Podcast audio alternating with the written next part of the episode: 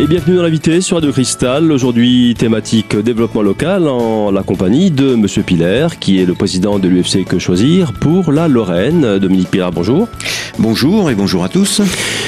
Euh, Dominique, aujourd'hui, on a choisi un, thème qui va parler à tout le monde, hein, parce que tout le monde a une banque, enfin, on le souhaite en tout cas, hein, tout le monde fait des, transferts, enfin, euh, tout le monde fait, vivre son argent, hein, et, euh, bah, les frais bancaires, les frais bancaires, ça concerne tout le monde. Le, les tarifs bancaires, c'est une préoccupation quotidienne de, tous les Français.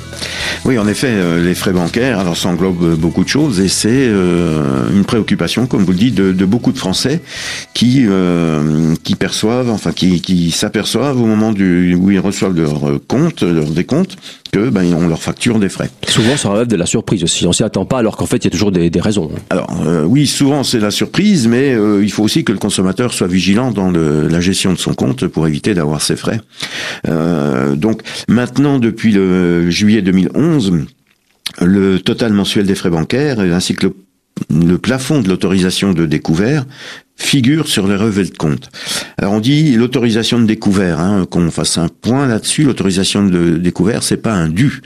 Hein, la banque ne vous doit pas une autorisation de découvert, c'est un accord qui est passé avec chaque client pour un montant déterminé et des agios. Donc euh, il y a un plafonnement des commissions qui a été établi par la loi de juillet 2013 et la même, la même, enfin l'autre loi d'octobre 2013 limite les frais aussi. Donc si vous voulez, on va parcourir un peu euh, les différents cas que l'on peut rencontrer euh, lorsque on reçoit son décompte ou lorsqu'on est averti.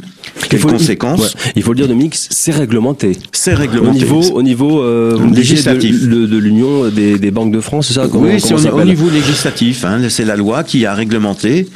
Euh, c'est très clair, c'est très précis. Maintenant, les termes et les mots et la manière dont ça se passe sont des fois incompréhensibles de la part du consommateur lambda. Donc, on va essayer de, de de leur expliquer à quoi ça correspond et quelles sont les conséquences qu'il peut y avoir.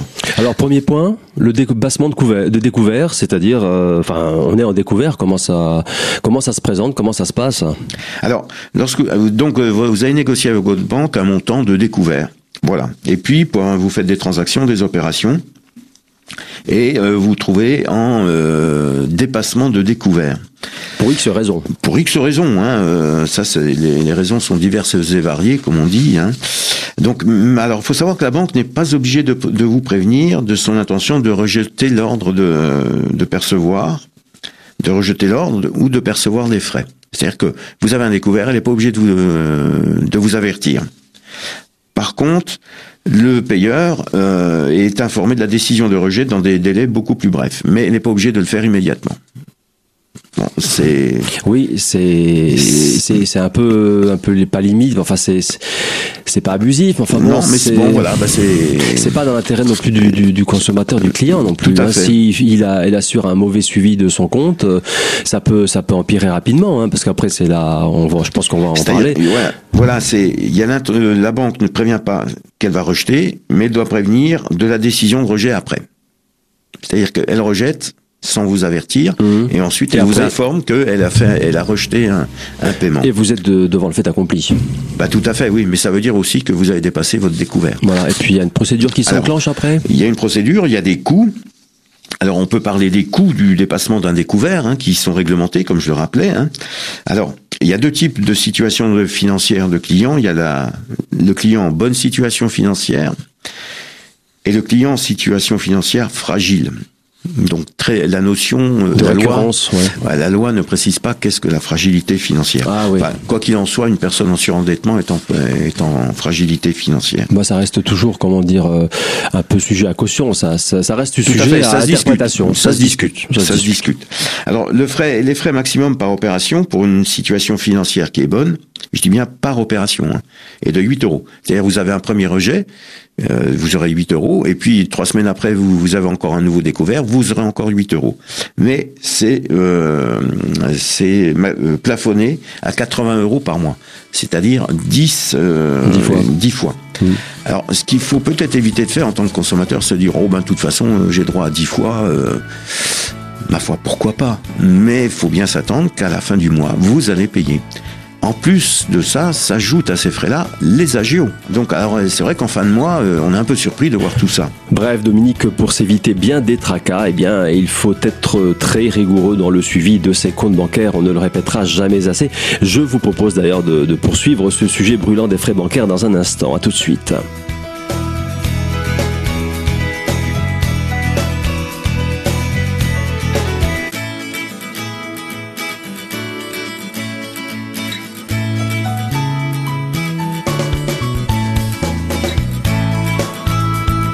Deuxième partie de l'invité sur Radio Cristal, thématique d'aujourd'hui, eh bien le développement local, en compagnie de Dominique Piller, président de l'UFC Que Choisir Lorraine.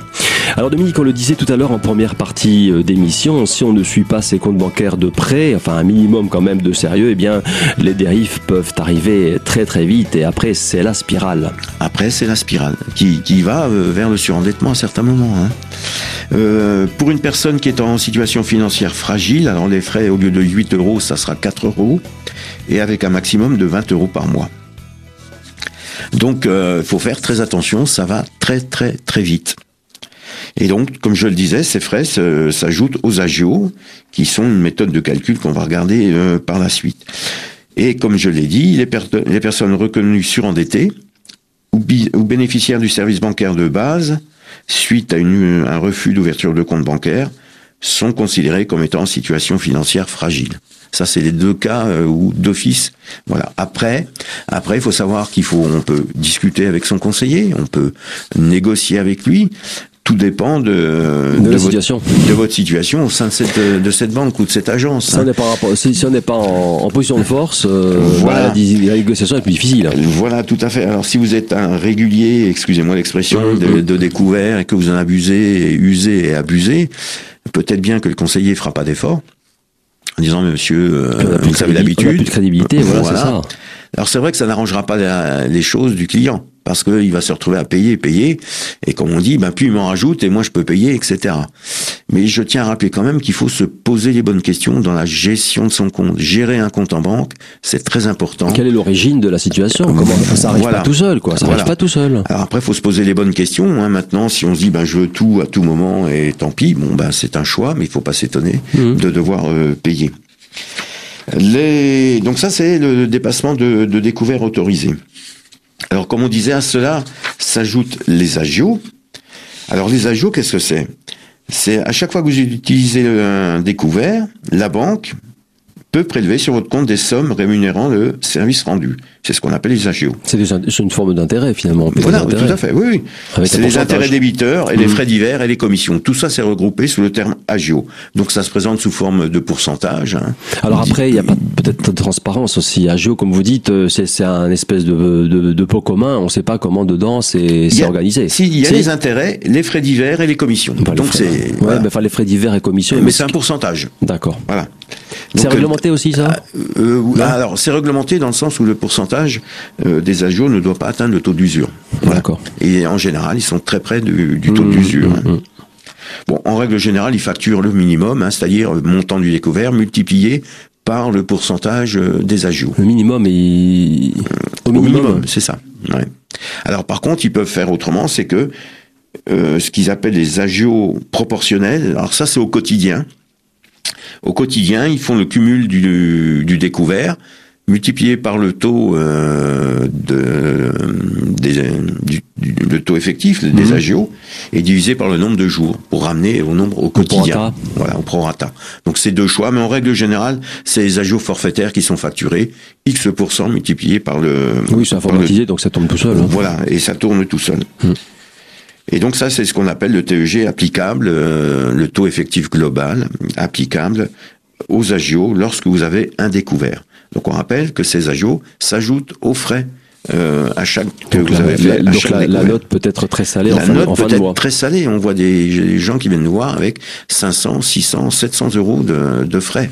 Ah oui, mais quand on fait le décompte, on s'aperçoit que Mmh, Euh, bah, c'est à l'origine, il y a, ça y a- il y a correspond pas à quelque chose. chose. Voilà. Et puis une récurrence aussi de la situation, c'est ça. Ça, ça se rajoute. Hein. Absolument, oui, c'est la récurrence qui s'ajoute. Hein. Et c'est pour ça qu'il faut quand même. Alors surtout maintenant, bon, beaucoup de gens ont l'informatique, euh, pas tous. Mais on peut gérer son compte aussi euh, en jetant un œil sur ses comptes sur le par euh, internet. hein. Voilà. Ça, aide quand même à, on a- gérer. ouais, ouais. On a une situation jour le jour voilà. sur Internet. Hein. Ah oui, Faut le complètement. savoir, faut le savoir. complètement, oui. On n'a pas besoin d'attendre le, le prochain on a- relevé. hein. ah, absolument. On n'a aucune excuse. Il faut prendre le temps et la volonté d'aller Voilà. d'aller sur Internet Pour pour, voir où éviter on en est dans ses comptes. Et puis se poser les, bo- les bonnes questions, quoi. Euh, Parce qu'il faut le dire, ça n'arrive pas, ça n'arrive jamais seul. Cette situation n'arrive jamais Non, seul. non, Euh, non, le- les causes, on les connaît. Hein, euh, Mm, mm. On se laisse tenter par quelque chose. Et après, ça peut Et après, devenir ça- hors de contrôle et puis prendre des proportions démesurées et puis le surendettement. Enfin, on en a déjà parlé du surendettement. Oui, oui. Mais voilà, ça nous permet effectivement de d'aller à la source du, Tout du à fait. problème. Tout à fait. Donc ça, c'est le, le découvert. Maintenant, euh, vous avez aussi un autre côté euh, des frais bancaires, c'est le rejet de chèque ou le rejet de virement ou de prélèvement. Ça, ce sont encore des choses différentes du découvert. Oui, Dominique, ça c'est un autre aspect du découvert bancaire que je vous propose d'ailleurs de voir dans un instant. À tout de suite.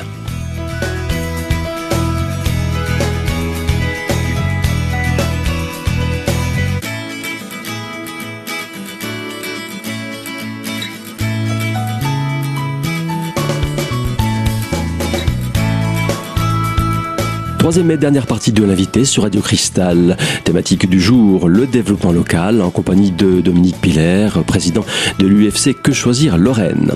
Alors euh, Dominique, pour cette troisième partie, est-ce qu'on peut euh, commencer par résumer déjà en deux mots le mécanisme des frais bancaires pour un découvert? Je résume rapidement. Pour le découvert autorisé ou non, vous avez un pourcentage qui représente les agios, qui est facturé à chaque fois. Et à chaque fois que vous avez un découvert non autorisé, se rajoutent les frais pour dépassement de découvert. En résumé, bonne situation, 8 euros par opération, jusqu'à 80 euros.